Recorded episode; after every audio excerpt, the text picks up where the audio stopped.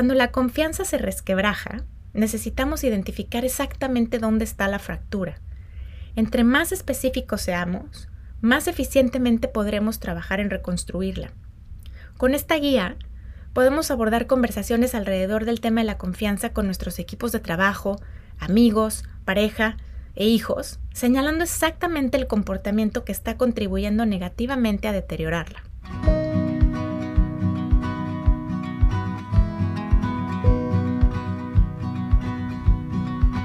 Hola, bienvenidos al podcast Bienestar Conciencia.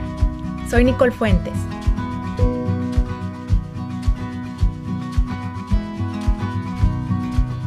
Estoy con ambos pies adentro de este territorio pantanoso y movedizo de hijas adolescentes, que empiezan a salir de noche, organizan planes mixtos donde sé que hay alcohol, vapors y otras sustancias adictivas, que recién estrenan su licencia de conducir, que tienen acceso ilimitado al mundo a través de su celular y que cada día tienen un poco más independencia y libertad.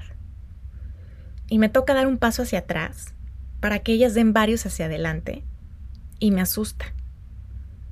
La conversación en casa siempre ha marchado en esta dirección. Vas a ir ganando permisos, movilidad y libertad en la medida en que demuestres que eres una persona responsable y confiable. ¿Y cómo puedo hacer eso? Me preguntó una de mis tres. Estando donde dices que vas a estar, con quien dices que vas a estar, avisando si cambias de lugar y regresando a la hora convenida y tomando decisiones responsables. Pues mi respuesta. Pero me quedo pensando que el tema queda muy abierto todavía. ¿Qué significa ser una persona confiable? ¿Qué es la confianza?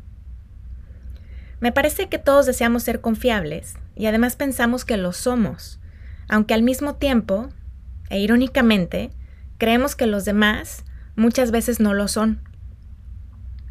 Y pensando en esto, me encontré con el tema para el capítulo de esta semana. Busqué la radiografía de la confianza de Brené Brown, que es mi investigadora y autora favorita. Esta radiografía está en su libro Dare to Lead, o Atrévete a liderar en español, y siempre encuentro cosas muy valiosas en sus libros, en sus letras. La confianza es la suma de pequeños momentos en el tiempo. No es algo que puede convocarse con el comando confía en mí. No puede programarse o exigirse. No nos ganamos la confianza de alguien pidiéndola, sino cuidando los detalles cotidianos. Es un proceso que se da entre dos individuos o en un equipo de trabajo y se construye en el tiempo. Es un pegamento que mantiene unidas a las personas. Sin ella no hay conexión.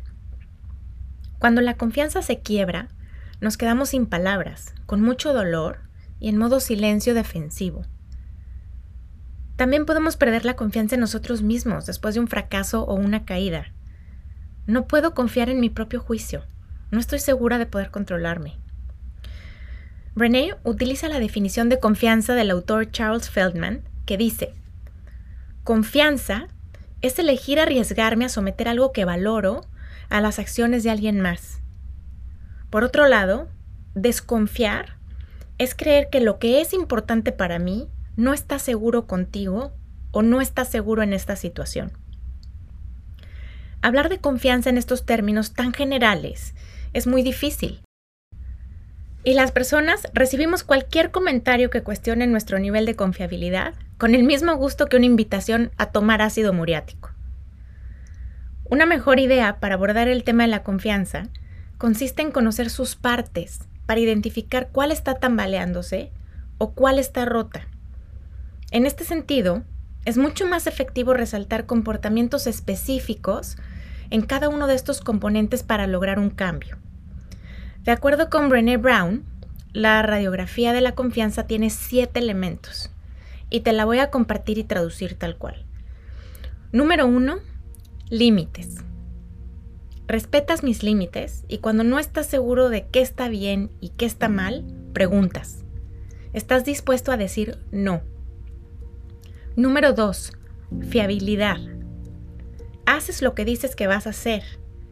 En el trabajo, esto significa estar consciente de tus capacidades y limitaciones para evitar hacer promesas que no puedes cumplir y seas capaz de sacar adelante tus compromisos. Somos fiables cuando nuestras palabras son congruentes con nuestras acciones. llegando a la hora que decimos que vamos a llegar, cumpliendo con los compromisos que adquirimos. No somos fiables, en cambio, cuando por ejemplo decimos, sí, te mando el reporte hoy en la tarde y no lo hacemos. No somos fiables cuando decimos, mañana te llamo, cuando en realidad no tenemos ninguna intención de hacerlo. Y no lo hacemos. Número 3. Responsabilidad. Te adueñas de tus errores, ofreces disculpas, reparas los daños. Lo contrario es jugar el papel de víctima, apuntar el dedo en otra dirección y vivir detrás de un escudo para rebotar todo lo que nos corresponde. Le avientas la pelota a alguien más. Asumir responsabilidad suena a algo así como, sí, se me olvidó darle de comer a los perros. O sí, llegué tarde a la cena y es verdad, estuve en el celular todo el tiempo. Número 4. Bóveda. Esto quiere decir que no compartes información o experiencias que no te corresponde a ti compartir. Necesito saber que guardas mis confidencias y también que no compartes conmigo información de otras personas que es confidencial. Cuando alguna de tus amistades inicia con la frase, te voy a contar lo que me dijo X, pero no le digas a nadie porque dijo que era un secreto, ahí tienes una señal de alarma. Detén la conversación ahí mismo y también asegúrate de no ser tú quien para integrarse a una reunión o sentir un cierto sentido de camaradería con alguien más, lo haces divulgando información que alguien compartió contigo en calidad de confidencial. Integridad. Es la número 5. Eliges la valentía y el coraje por encima de la comodidad. Eliges lo que es correcto por encima de lo que es divertido o fácil. Eliges practicar tus valores en lugar de solo profesarlos. La número 6. No emitir juicios. Puedo pedir lo que necesito y puedes pedir lo que necesitas. Podemos hablar de nuestros sentimientos sin percibir que somos juzgados. Podemos pedirnos mutuamente ayuda sin juicios. Y la número 7. Generosidad. Ofreces la interpretación más generosa posible acerca de mis intenciones, palabras y acciones. Asumes intenciones positivas.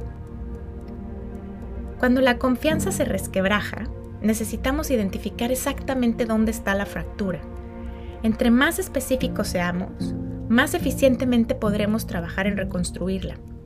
Con esta guía, podemos abordar conversaciones alrededor del tema de la confianza con nuestros equipos de trabajo, amigos, pareja e hijos, señalando exactamente el comportamiento que está contribuyendo negativamente a deteriorarla.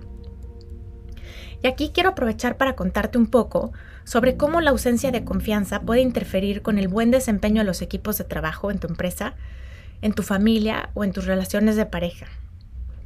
Cuando no hay confianza, tampoco existe la disposición para mostrarnos vulnerables. No somos genuinos, no estamos dispuestos a mostrar nuestras debilidades, a admitir errores, a preguntar para aclarar dudas, compartir nuestro verdadero punto de vista. Levantamos una pantalla al exterior para proteger lo que tenemos dentro. Sentimos miedo y resistencia a comunicarnos de manera honesta y abierta. Me vienen a la mente ocasiones en que no compartimos nuestros fracasos con nuestra pareja o con nuestros hijos para conservar nuestra imagen de superhéroes. Cuando no hay confianza, también tenemos miedo al conflicto. No estamos dispuestos a involucrarnos en un debate de ideas sin filtro. Las conversaciones se mantienen en la superficie, no hablamos de lo importante y llegamos a acuerdos que no están construidos sobre discusiones profundas. Vivimos en una armonía superficial. ¿Alguna vez le has sacado la vuelta a una conversación con tu pareja para evitar un conflicto?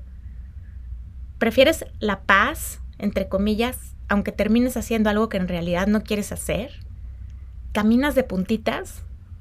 ¿Dejas que tus hijos pasen todo el día metidos en aparatos electrónicos para que no se enojen o para evitar un berrinche?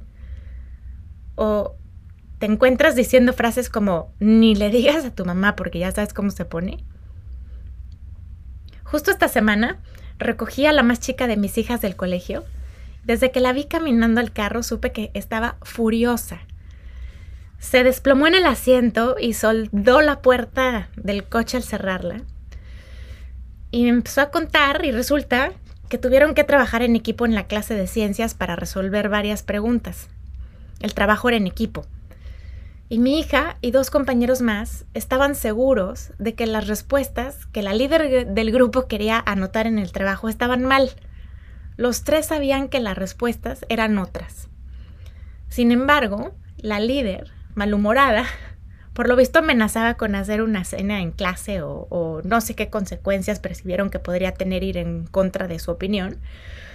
Así que con tal de no discutir, aceptaron poner las respuestas equivocadas. Claro que recibieron una nota reprobatoria. Y entonces ella decía, yo sabía que estaba mal, mamá.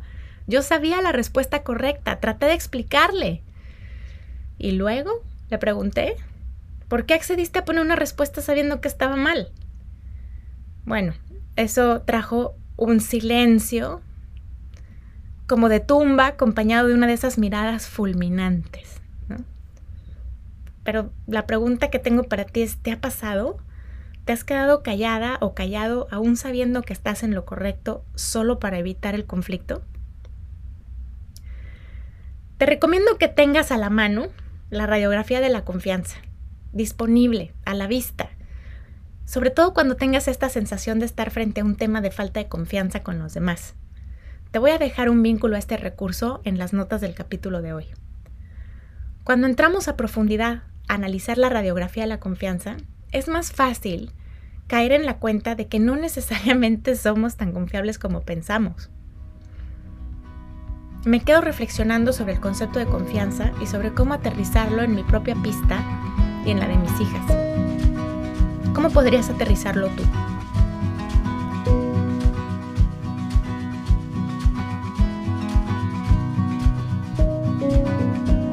Gracias por estar aquí. Te espero en el siguiente capítulo. El podcast de Bienestar Conciencia es una producción de ruidoso.mx.